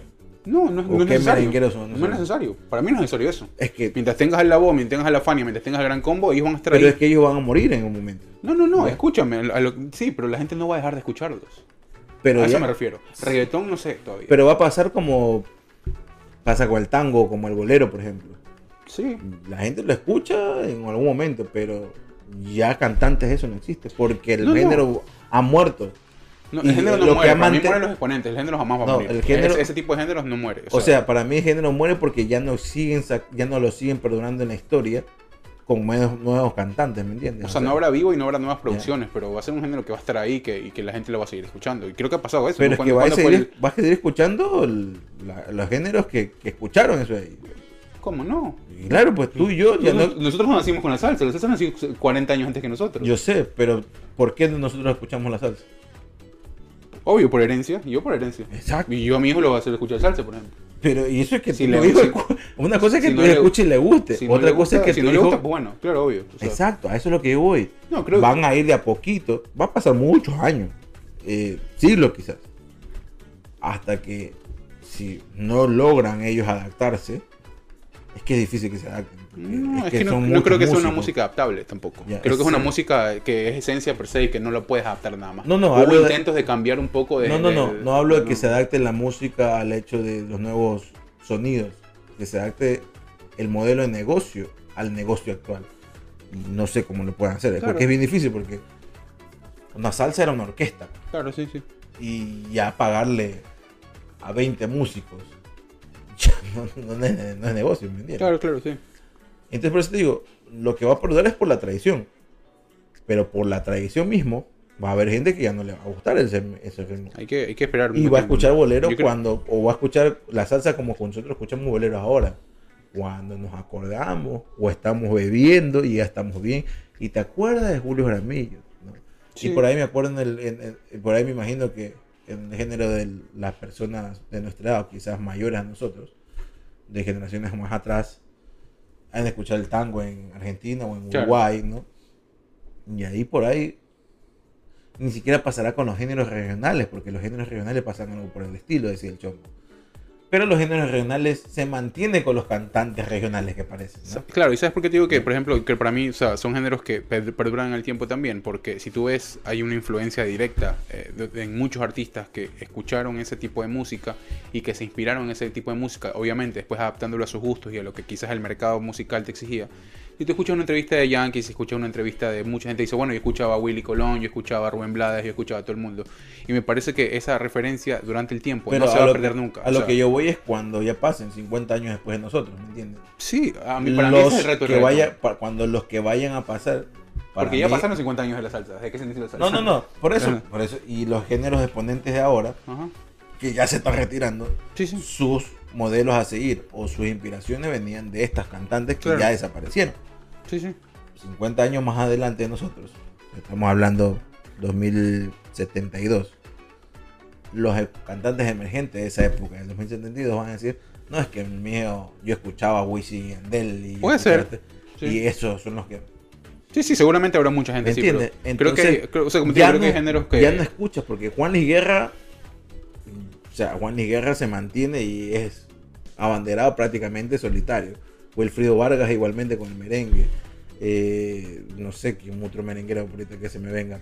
Y así mismo los No, todavía hay, todavía están, bueno, ya van, creo que van por la tercera o segunda generación de la Fania también, ya están renovando eso de ahí, es como que los hijos de los hijos, este, está el gran combo que todavía sigue, de repente girando, Pero- no sé si siguen dando más música, pero sigue girando. A eso es lo que voy. Eh, y como iba para más, pa más atrás, como decía también el chombo, entre más atrás vas, vas yendo, el artista tenía que ser artista. Claro, sí, sí. ¿ya? Porque no había, porque si te equivocabas en una nota y no llegabas a ese, a esa a ese tono, Claro. repito otra vez. Ahora estás grabando y el artista no llegó a ocho notas, bueno, le ponemos autotune y queda bonito. Bueno, ya puedes ponerle autotune en el micrófono en vivo también, ¿no? Claro. Eh, ya llega, llega No, no te hablo pero grabando, porque en el micrófono en vivo lo puedes poner o te sale como te sale. Pero grabando no puedes sacar una producción con Ah, no, algo claro, claro. musical con una nota que no digaste. No, Inclusive el método de grabación ya cambió mucho también. Entonces sí, o sea, yo, o sea, como te digo, creo que géneros como la salsa y como el rock no van a pasar de moda nunca. Sí se pueden transformar o sí se pueden ir cambiando, pero creo que no.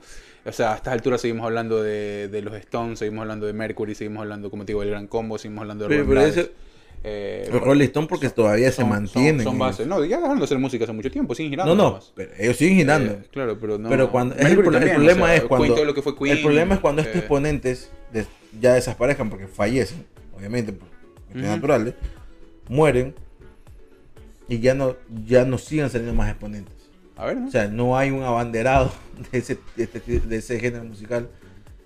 creo A- que, creo de que a poquito va a ir perdiendo seguidores. Lo que te da todas las plataformas es el, es el abanico mucho más amplio, ¿no? Antes quizás también por eso perduraban mucho, porque a veces la música tardaba en llegar a ciertos lugares, pero hoy creo que tienes eso, ¿no? Y ya una canción que sale hace un mes ya es vieja.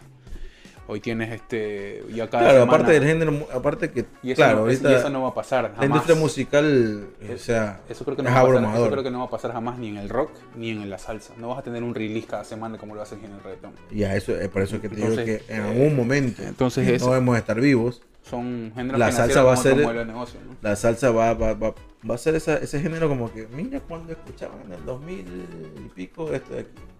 O en el 99 cuando la gente bailaba esto de aquí. Todavía nosotros lo bailamos. Yo creo Sí. que en Latinoamérica va a ser más difícil que desaparezca porque son géneros que nacieron y pegaron mucho en Latinoamérica. Pero a- hablo a nivel global, va a ser más, más complejo. Sí, bueno, yo creo que, lo que para mí lo que le queda al reggaetón es perdurar en el tiempo, ¿no? Y estamos hablando de varias décadas de reggaetón. O sea que el Eh, reggaetón pero es mucho, es, mucho más adaptable. Yo creo que eso, eso va, va a ser como el pop, el pop anglo o el pop latino. Eh, se va a seguir adaptando, se va a seguir adaptando. O sea, porque cantantes de pop todavía siguen saliendo y salen a millares. pop balada hablo, ¿no? Eh, y por ahí hacen cruces con el reggaetón o el género urbano. Por ejemplo, eh, agrupaciones que ya no tenían sentido que sean agrupaciones, como Basilos, por ejemplo. Ujú. Basilos no tenía sentido que sean agrupaciones, pero ellos ahí estaban. Y ese mismo, eh, el trío este lo, lo acompañaban Rake, por ejemplo. Claro, tuvieron, tuvieron sus momentos también ellos, ¿no? Entonces, pero van, van perdiendo y siguen juntos, pero van perdiendo su, eh, su público porque van creciendo otras generaciones. Se fue oreja. Y entonces, bueno, pues, a eso es lo que yo voy, van creciendo otras generaciones y por ahí Basilo hacía una cuestión media rara, le metía cumbia, salsa en una sola, en un solo género, pero también la música media pop y en el otro era medio merengue, me- merengue salsatón y entonces tú decías, "Uh", y después te sacaban un Caraluna, por ejemplo, que era algo muy instrumental y, viejas, loco. Claro, entonces tú decías, estos tipos la están pegando en ese momento. Pero pegaron, ¿cuánto? ¿10 años o no mucho? Bastante igual. ¿Ya? No, pues, y hablamos de reggaetón, que vienen naciendo desde el 90 y pico, a finales de los 80, en principio de los 90, creció y explotó en el 2000, y ya estamos en 2022, y mira, o sea, Sí, sí, tiene como no, más sí. de 30 años el reggaetón como género, como tal, sólido y pegado, ¿no? Sí, sí, sí. que se ha adaptado al- al- al- a la industria musical, al negocio como tal, se ha adaptado. Por ejemplo, si tú me hablas de reggaetón, yo tampoco veo un exponente de reggaetón ahora. Reggaetón. Porque ya con si se va Yankee, Pero está ahí Bad Bunny, pues. va Bunny no es reggaetón. Y canta reggaetón también. Pero no. Lo último que hizo de reggaetón, duro y puro, fue Zafaera. Sí, pero. Estamos hablando hace, ¿qué? Dos, tres años atrás. Pero Sí, 2020 fue esa fue. no sé si puedes poner 10 canciones en una discoteca de 15 canciones de Yankee y las compares en una discoteca con 15 de No, no, no, tampoco, pero... Para mí Pero Daddy Yankee también se adapta. por- no, por no, sí, sí, obvio. No, lo que te digo es que a eso voy. No, va a ser muy difícil que se mantenga como que el- la base de, de ese tipo de género. Más bien vas a encontrar Pero es adaptaciones. que ya ¿no? reggaetón puro y duro de la mata ya no tenemos. O sea, lo último, Zafaera. Y creo que lo último, lo último sacó Residente con Don Omar. Como que así, como que es ese reggaetón duro puro de la mata. Pero ya esa, la, la gente Claro, y está. no baila eso de ahí. O sea, yo lo puedo bailar. Pero te hablo a los niños de 15 o 16 años, ya no baila eso. Ah, no, claro, ya no, pues ya, ya es, o sea, ya se vuelve, por eso te digo, o sea, para Ya mí- bailan Robo Alejandro y Selena Gómez. Claro, sí, sí, sí, o sea, por eso te digo, o sea, va- se van transformando y pues eh, veremos, o sea, para mí sí, ya, ya hay pocos como también exponentes grandes, de ahorita con, con lo que se va este man de Yankee ya al retiro ya es jodido, o sea, Yankee sí hacía, por lo menos, no, no, no todos los años, ¿no? Pero sí sacaba ahí por ahí un tema de reggaetón. No, pues es que el modelo de, la- el modelo de Yankee también era. El tipo fue. No sé si fue visionario, pero el tipo fue súper. eh, eh, o sea, más simplista, dijo. Digo, en el momento de no, no sacarse la puta, de sacar un tema cada mes. El man vio las épocas donde los, los, los temas se pegaban y el man sacaba dos a tres canciones por año que pegaban y sonaban todo el año. Y por lo general eran, si ustedes se dan cuenta, eran principios de año, verano, mediados de año, final, antes del final de año tenía otro. Ya. Eso pasaba. Pegaba un Sheki Sheki, pegaba un eh, Despacito y después pegaba otro que quizás no se pegaba mucho, pero por ahí el Pony, por ejemplo. Sí, la última claro. creo que fue el problema, el Pony y esta canción que, que sacó con este remix con Anuel y esto otro más que era una un beat viejo ya que lo eh, el de te lo se te mojó que no sé qué te acuerdas Ah, ya, ya. se te humedeció ya ese. Profundo, Anuel, como siempre, metiéndole el se te humedeció pegó un tiempo y después sacó problema que pegó bastante y después le- el man le metió muchísimo al pony que no pegó tanto Ya. Obvio, pero está, está suavizando y eso, a eso, y eso decían, por ejemplo, el chombo que dice que eso ya no es reggaetón, que eso es música pop, porque está suavizando el género con otros instrumentos que no son nativos de, ese género. Eh, tiene algo de razón. Pero te adaptas porque es lo que está pegando en ese momento. Y el artista quiere eso. Y en un último reggaetón que ha hecho Da Yankee, yo creo que Sheki Sheki es mucho de, de reggaetón viejo de la mata. Y ahí creo que fue lo último que sacó como reggaetón puro y duro. De, esta nueva, de este último álbum que sacó Da Yankee, creo que el remix es mucho de ese reggaetón puro y duro. ¿no? Pero de ahí, pues, por ejemplo, esa canción con Raúl Alejandro mm, tiene, es más pop. Para Chombo es más pop, porque obviamente tiene otras cosas. Y mira que tengo una gran productora ahí que es Nile Rogers, ¿no? Que hace, trabajó con Daft Punk, trabajó con. Eh, eh, me fue este nombre, pero bueno, es un productor ya viejo y muy conocido aquí en Estados Unidos. Pero ya, pues hermano, ¿qué se puede hacer? Hay que adaptarse a las nuevas generaciones, pero lo más difícil es los géneros que ya no se pueden adaptar a esas nuevas generaciones. Sí, sí, o sea, yo creo que hay que ver, hay que ver. La verdad es que, que- que- bueno, el reggaetón y vida todavía, eh, qué es lo que pasa después. gustaría ver eh, algo después de. Bueno, se supone que la batuta la va a tomar que manda bueno, pero yo lo veo bastante lejos de lo que fue. que que eh, sea, para- yo también creo que hay una distancia importante. Pero bueno, Algo pasó con tu micrófono, otra vez. con el tuyo, no sé por qué. Pero bueno, ahí si lo escucharon un poco bajito. Ahí está ah, ya. Sí, ya está el tuyo. Oh, ok. Oye, no, yo te- no sabía lo de Anuel porque vi un vi que la gente retuiteó muchísimo y posteó ese video Sí, de. Karol G. No sé si viste el de Karol G cantando con Anay.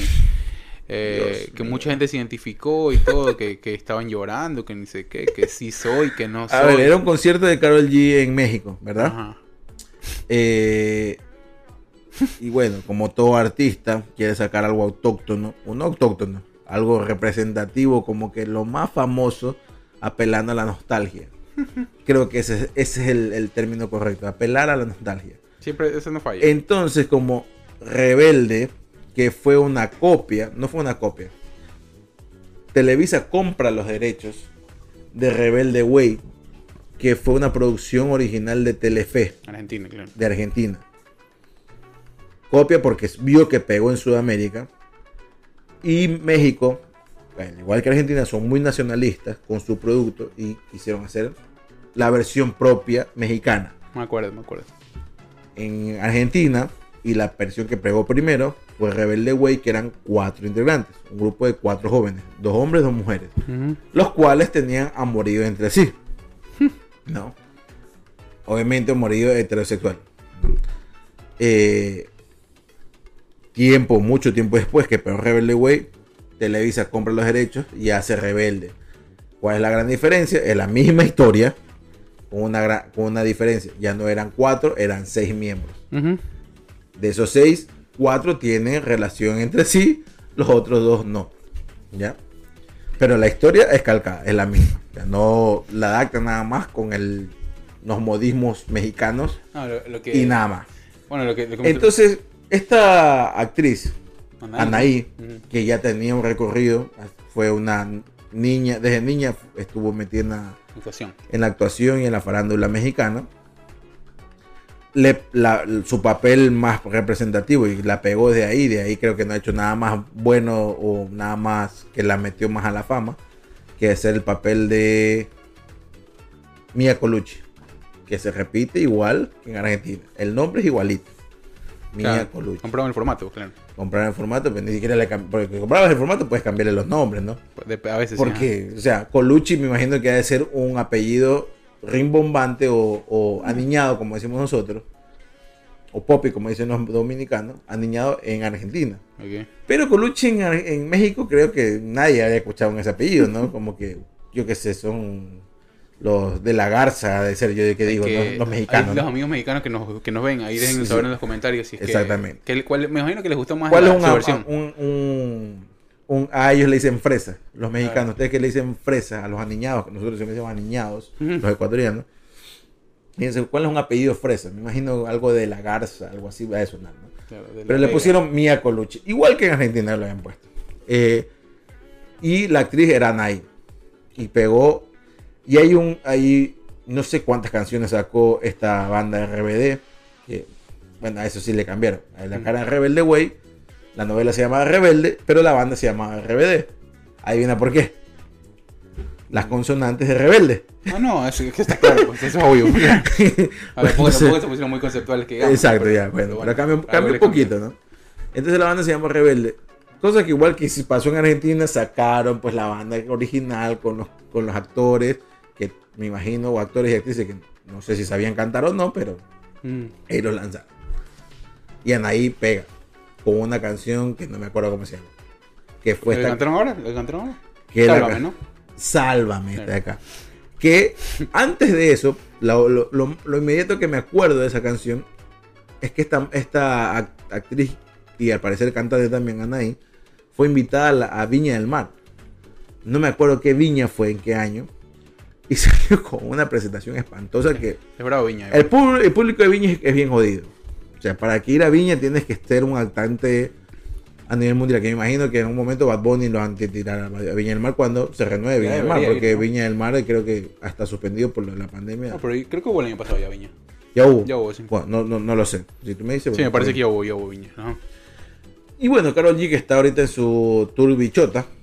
Ujú. eh, Está yendo bastante bien. Que, que hace la semana pasada estábamos comentando que estuvo en Guayaquil, en Guayaquil. le tiraron gas lacrimógenas y bueno, Estuvo por México. ahora ¿no? está por México. El tour bichota, bueno, ahí no subió pues a ningún, eh, ¿por qué en Ecuador no subió ninguna a las chicas a, la- a las chicas dulces o, o a Eh. Mirela, bueno, Mirela Chesa no vive creo que en, esta- en Ecuador, bueno, no sé. Eh, pero a Candelizón, pues mijo. La, la Baby Parra. Imagínate el murcielaguito con ahí con. Chuch. O a la Bibi Parra, mijo. La verdad es que, bueno, también. Pero bueno, acá llamó, yo creo que ahorita la verdad no hay una exponente No, femenina como que por ahí No creo que era la novia este de, de este actor eh, quiteño que está en Coavisa. Bueno, no sé. Ah, ok, ok, sí, sí, Le habla. sacó por ahí un, un hit o una canción, no sé, no es hit. Pero bueno, Carol G invitan ahí a cantar Sálvame. Sálvame, ¿no? Sálvame, sí. Sálvame. Y la gente... Puta, pues que maricón, o sea, a ver. Escúchame, Dios mío. ver, un gol- ¿sabes por qué es un golazo? ¿En qué sentido? Es un golazo, no, no Por- estoy diciendo claro, que no, claro, pero... porque, a ver, hay una. hay- es, es ridícula la no, gente. o sea, no, la bien. Es como lo que te digo que lo No, ver, yo, no estoy, yo de- no- yo no estoy juzgando la participación de ellos. Está bien que lo hagan. Aparte, eso atrae muchos seguidores y te ganas No, el público no, en sí, México. sí, lo que- lo que te- Apelas a la como Me la pareció no me pareció ridículo ella, me pareció ridículo la gente que comenzó a subir cosas. Exacto. O sea, no me pareció. Eso es Eso, para mí fue una, fue una- es ridícula la gente. fue, fue una muy buena movida. Este, obviamente por, por eso. Lo que pasa es que yo no sé, porque a ver, lo que yo vi del video, las manos, esta man de Karol G creo que se puso hasta llorar un poco. Eh, no sé si es que coincidía con el tema de la boda de Anuel, eh, todo, lo que, todo lo que pasaba y la man, escucha, le recontra pegó porque era el ex y la man estaba re metida con el man. Eh, que justamente la man se pone a cantar y puta, pero se va de moco como que si le hubieran puesto los cachos, pero cuatro mil veces, pues loco. Entonces, eh, ahí con la gente, o sea, yo creo que la gente comenzó a hacer como que un poco la similitud, comparar las situaciones y dijo, puta, esta man es tardía, entonces hay que darle la suya. Eh, y yo vi, pues, ¿no? Que la man ahí se toca los ojos y como que la man se saca un poquito las lágrimas porque le pegó la canción. Fue un golazo, como te decía, porque creo que son dos generaciones que todavía se mantienen vigentes y que recuerdan, o sea, que consumieron tanto RBD como las bichotas, porque las bichotas son las de 30 para arriba también, ¿no? La gente que, que igual, eh, Carol G es una... No, la bichota tiene más. No, pues De también 30, lo de- 30, 30, o, sea, o sea, hay bichotas de 18 años y hay bichotas de 30 años. O sea, la, la que se siente totalmente y conceptualmente representada por el tema bichota es la de 30. Porque ya dice, estoy en una edad, ya trabajo, me puedo ganar mis cosas y todo. Como lo hacemos todos en cierto momento, ¿no? Hay, un, hay un, un tema de independencia que me parece bueno, más allá de bichota o no bichota, que debería ser por el simple hecho de existir, no porque eres mujer o hombre. Eh, O sea, tú te consideras bichote. eh, no, no, o sea, es que creo yo que es instalado eso, ¿no? Entonces dice, Puta, como, ya como que ya, ya, o sea, y eso, y ando en la mía y me pago mis cosas y todo, bichota, bichote. Eh, entonces, no, o sea, simplemente eres una persona independiente que hace Oye. lo que otras personas hacen, pero Pero aguanta, a ver. Pero no es la misma generación, pues hay unos 10 años conviven, conviven, conviven. Conviven, La sí. gente que escuchó de, de- de adolescente RBD está escuchando ahorita Carol G. O sea, Obviamente, claro que yo sí. obviamente yo escuché RBD. Yo también, claro. Pero cuando no vi la RBD, novela, pero cuando sí. RBD pegó, yo Sálvame. sí vi parte de la novela. La verdad es que no, no me acuerdo. mucho. Habré visto algún capítulo, pero no, no, ni la Argentina ni Pero la es otra. que no sí vi la novela porque para comparar la Argentina contra la con, con la mexicana, ¿no? Estaba esta chica, esta, esta señora que, eh, que está bien, que, ¿cómo se llama? Ninel Conde también, ¿no? Ninel Conde. Era la mamá de la que hacía de Roberta, eh, de la chica esta que hacía de Roberta, la pelirroja, ¿te acuerdas? Sí, sí, pero no me acuerdo si Ninel Conde la del bombón asesino, pues. La que canta el bombón asesino. Ah, verdad, sí, Claro. es verdad, verdad, verdad. Ahí estaba ahí. Es que no me acuerdo por es que hay, hay tantas mujeres así de ese, o sea, No, no, no. artistas como de ese No, no, tipo sí, sí, en sí, sí, México. yo me acuerdo de ella porque a mí me impactó cuando Eh, creo que fue la primera vez que la vi. Bueno, de ahí participó Tony Dalton también. Fue la primera vez que yo vi a Tony Dalton y que después lo vi, no sabía que era eh, actor México-americano, o México-estadounidense. Él es estadounidense, nació en Texas. Sí, sí, Y o sea, Tony Dalton salió ahí por primera vez. Yo, o sea, fue mi primera vez que yo lo vi, mejor dicho, no es que salió ahí por primera vez. Salieron algunos ahí en esas novelas. Y después a verlo a ver el Soul, o sea, Ah, hay, una gran, bueno. hay una gran diferencia, ¿no? Seguro, sí, sí, sí. Eh, y ahora está en Marvel. Pero bueno, eh, Y por eso sí, o sea, ¿será que la man estaba un poco dolida por lo que había sucedido? No pero claro, es que RBD es de nuestra generación. Pero las bichotas ya son de 20 para abajo. No, También. el concepto bichota ya está... Pero es que las bichotas, ahora, a ver, las bichotas de nuestra época ya son bichotas bejucas, pues no. Es que por eso te digo, todo el concepto de bichota encierra independencia ¿Qué? financiera. Tendríamos que hacer un programa todo. definiendo qué es bichota, una diferencia. Bichota versus motomami. ¿Qué es eso? Chucha. Bueno, Motomami no tengo idea, eso sí, eso sí no, no tengo idea.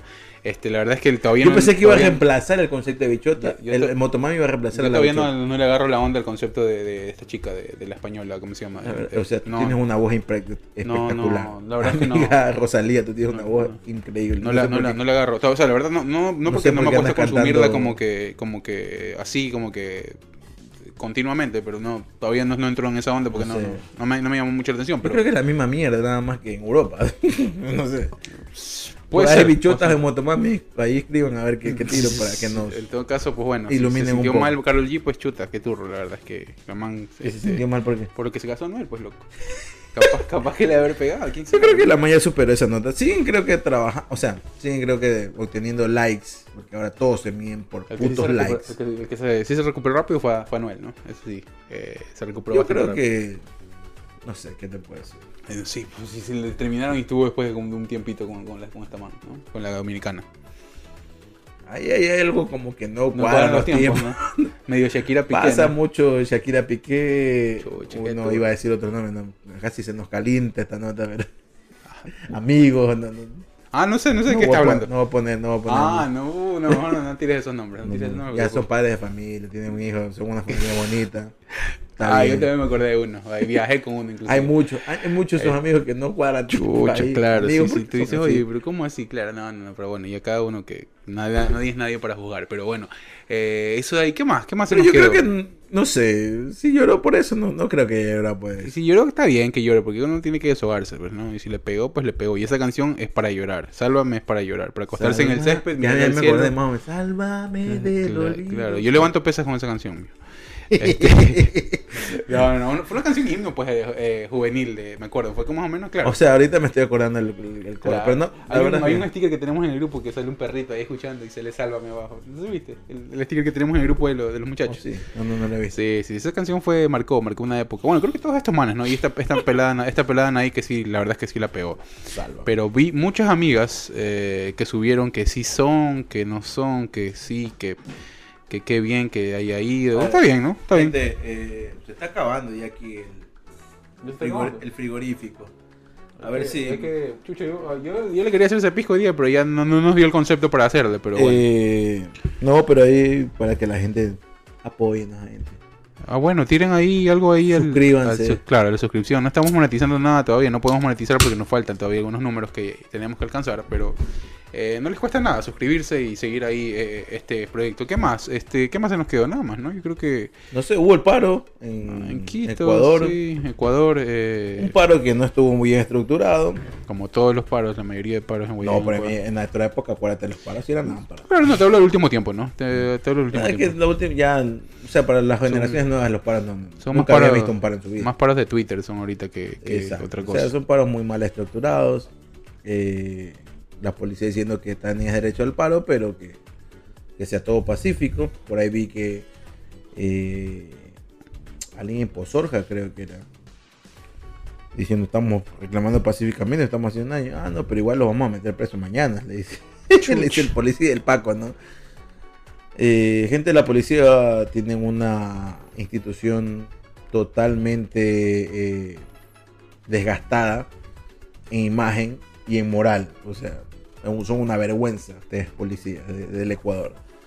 Eh, es feo ahorita ser policía, ser miembro de la policía porque representas nada bueno de una institución ecuatoriana, una institución pública ecuatoriana. Así que tienen mucho que reivindicarse ustedes, señores policía. Entre eso, eh, el señor Guillermo Lazo que salió también diciendo desde un pasillo de Carondelet. Es, es increíble que ya no se hagan. No sé si esto- es- es- ese comunicado salió como. Algo oficial. No, si salió como cadena nacional. ¿no? Porque antes así los presidentes hacían. O lo subió solo a Twitter o a Instagram y ahí que ustedes vean cómo lo ven. ¿no? Eh, creo que para hacerlo mucho más formal, creo que tiene que salir por cadena nacional. Pero creo que no fue por cadena nacional, solo la- lo subió a Twitter para que la gente lo vea, los que tienen Twitter. Entonces estamos hablando de una generación de la nuestra Claro. para atrás. Porque la nuestra para adelante, algunos tienen Twitter, pero Otros no, casi. otros pues, casi no le hacen mucho caso, no saben andar mucho en las redes sociales. Y hablando de estupideces, señor Guillermo Lazo, la verdad, el señor Guillermo Lazo le queda el cargo muy grande a usted, no ha hecho nada. Estuvo paseándose aquí por Los Ángeles, en esta cumbre de las Américas, eh, tomándose fotos muy bonitas, subiéndolas a sus redes sociales, del- desde la presidencia, con el señor Joe Biden, que es otro presidente que es muy criticado en este momento aquí en este país, porque nos tiene sufriendo con el, el precio de la gasolina y todo le está echando la culpa a la guerra en Ucrania. El tema, el tema, el tema de todo también es este, un poco jugar con la inteligencia de la gente. O sea, ya si tienes una incapacidad, no solo tuya, sino de la gente que trabaja alrededor tuyo. No es eso, porque- loco, es también la, la impericia, porque justamente el día domingo vi que el, el Ministerio de Educación, junto con el Ministerio de Gobierno, eh, subían un comunicado diciendo que las clases se mantenían Sí, normalmente. sí, sí. ¿no? Ujú. Y, y ¿qué, con, o sea, ¿con qué seguridad mandas tú a tu hijo? Si lo que menos le importa a este gobierno es la seguridad, ya lo hemos visto. Eh, Exacto, o sea, pero no, digo, tú como padre. Obvio, obvio. O sea, hay eso- mucho- me imagino que habrá mucha gente que se, se abstuvo de mandar a sus hijos a clases. Yo me obviamente. imagino que bastante. Al menos en la, en la sierra, ¿no? En la sierra de clases ahorita en la sierra, ¿o ¿no? En las vacaciones. Sí, sí, sí, no, no sé.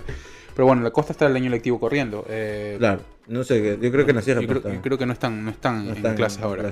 Eh, el tema el tema es ese, o sea, de- no, el- las cosas del tema seguridad, el tema medicinas en los hospitales, todo, todo a nivel de infraestructuras y algunas cosas que se han eh, podido evidenciar, no por lo que vemos, sino que ha sido evidente, o sea, Es evidente te- todos los te días. vas a los números y te vas a los hechos, la- lo que la gente te dice en la calle, no hay, eh, no hay ni ganas de hacer ni ni una excusa, no hay excusa que valga. Entonces, tras eso, decir que todo está bien y en cada comunicado mentirle en la cara a la gente, la gente se cabrea.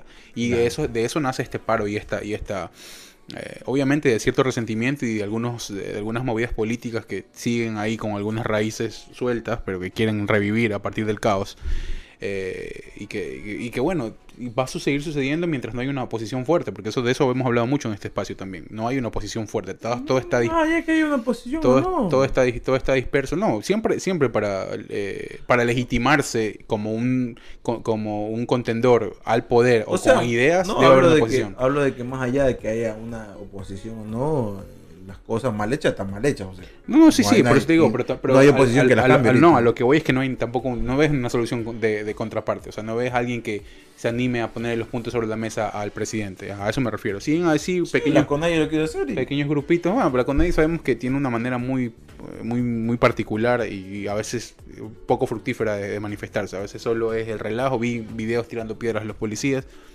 No, no, no hay mucho, mucho sentido. Pero bueno, esto es la respuesta a todos estos, eh, este periodo que arrancó eh, con críticas, sí.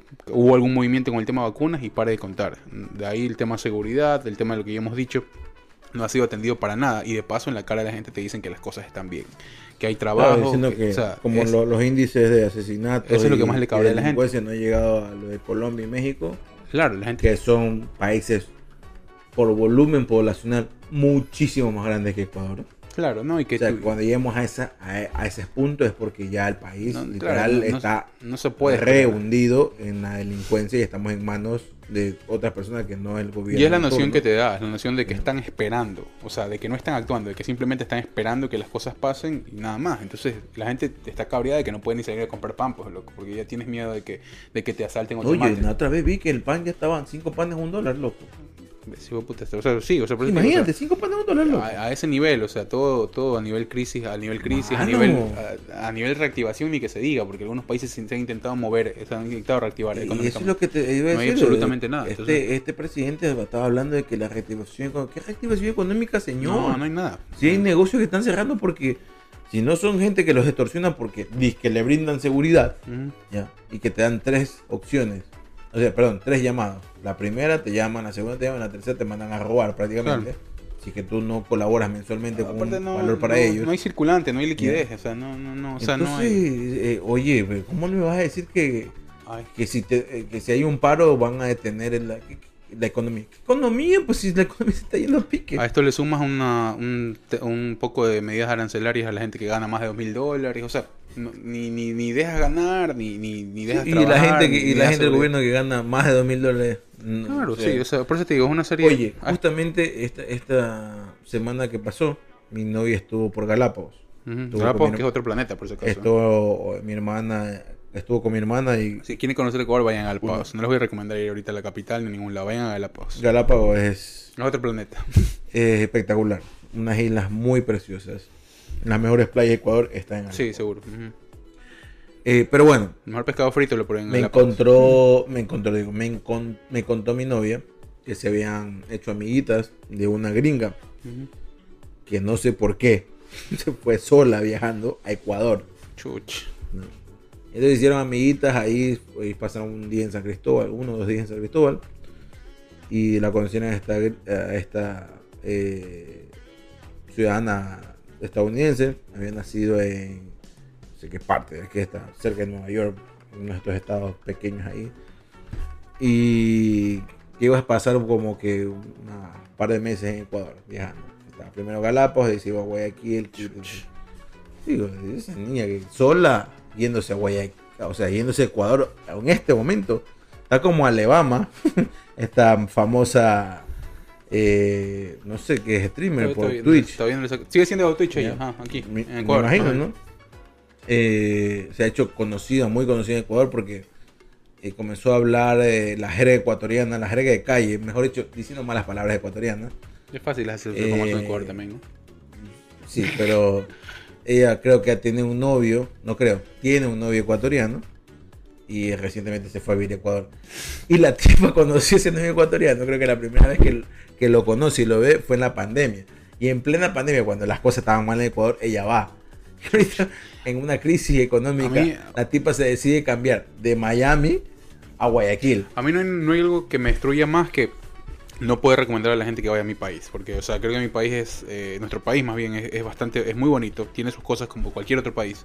Pero hoy verdad- verdaderamente la situación no, está nuestro, país insostenible. tiene, nuestro país tiene una, una particularidad eh, especial. Todo está a menos de un día de distancia. Sí, sí, sí, no, por eso a O eso sea, voy. o sea, cruzarte el país a nivel de, turístico, Ecuador de es un costa país. a oriente, Ajá. ajá, 13 14 E- horas. E- Ecuador es un En país muy muy rico a nivel turístico que lastimosamente todavía no se los podía explotar. Nadie lo hizo. Por ahí algo se quiso hacer durante un tiempo, pero se gastó mucho dinero y se desvió muchos fondos por eso. Pero hoy las medidas, eh, o más bien los- el tema es que no va por ahí. El tema es que no es seguro. O sea, realmente no Claro. es seguro. O sea, y Y eso yo- es lo que más duele. O sea, no es Y seguro. yo siempre he pedido a un Eh, gobierno de turno de un país, de cualquier país, o mucho más al mío, ¿no? Yo no pido trabajo para todo el mundo porque eso es casi imposible. Pero obviamente que habrán plazas de trabajo sería muy bueno. También hay gente que no quiere trabajar, ¿no? Como en todos lados. Obviamente también hay gente que no quiere trabajar. Pero es cosa casi imposible. ¿no?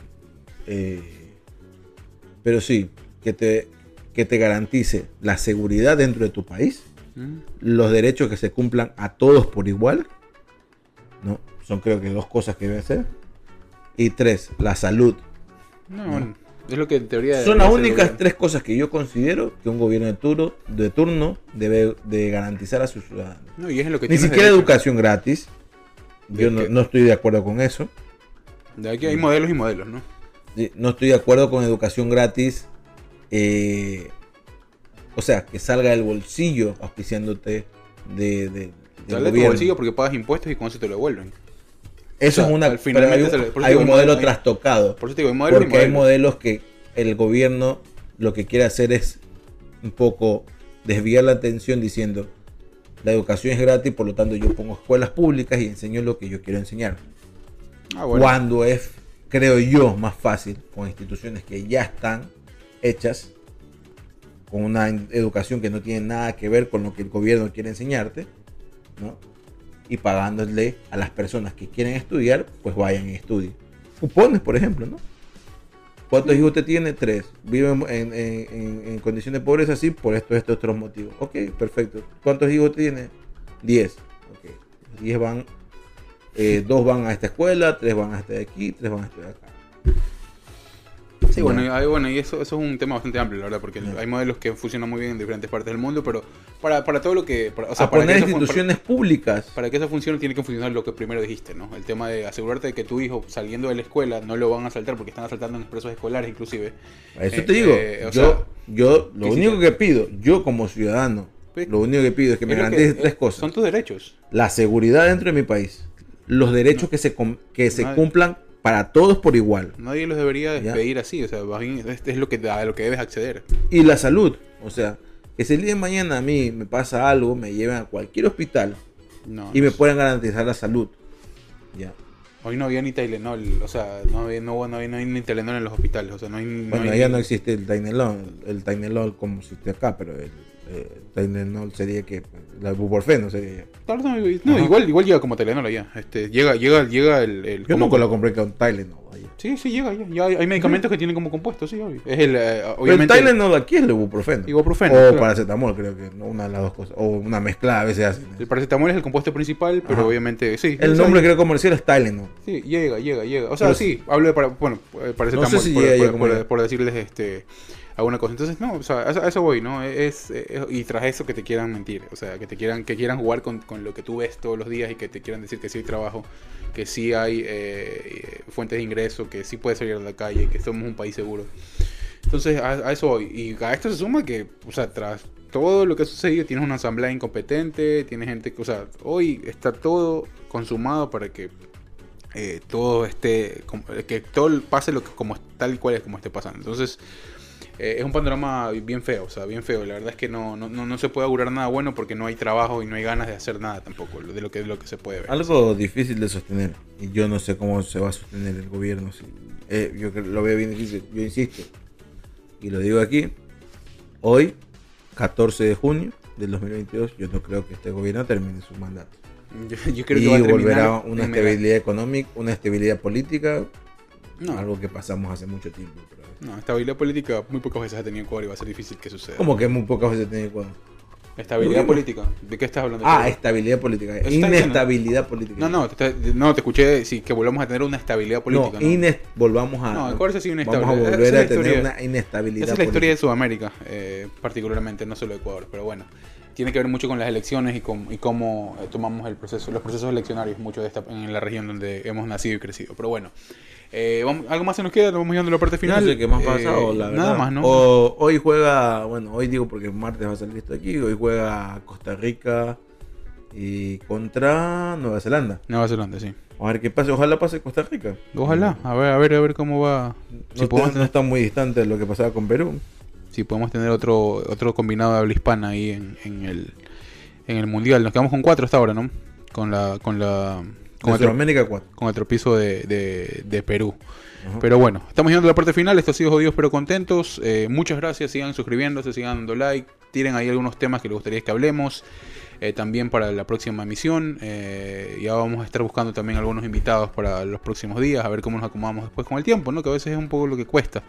Y los días que tenemos ahí disponibles. Este, vamos a ver qué, qué se puede hacer también para a ver si invitamos a alguien para discutir algunos temas que tenemos ahí archivados. Se viene el cumpleaños del señor así que. Eh, también, también Man- estaremos de eso. Estaremos, estaremos, manden los regalos. No les puedo mandar la dirección, pero con un like aquí o una suscripción, pues nos ayudaría mucho para seguir, seguir al pie de este proyecto. Ha sido todo por esta emisión, pues gracias. Oye, vemos. se viene el Día del Padre, así que. el padre es el otro domingo, ¿no?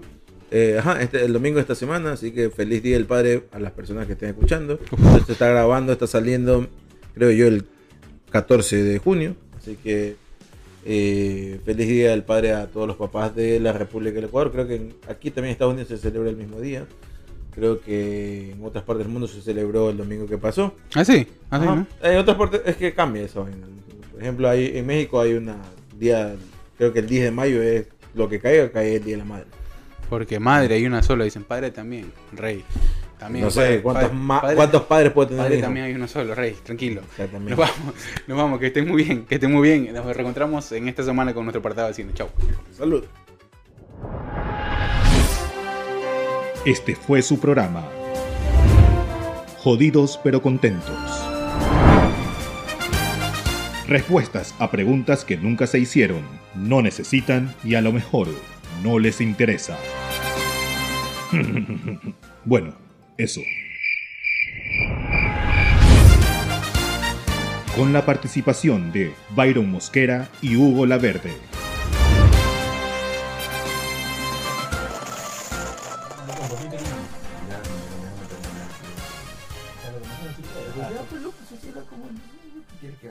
Vamos a ver qué tiro que dice la gente. Ah, Ya fue.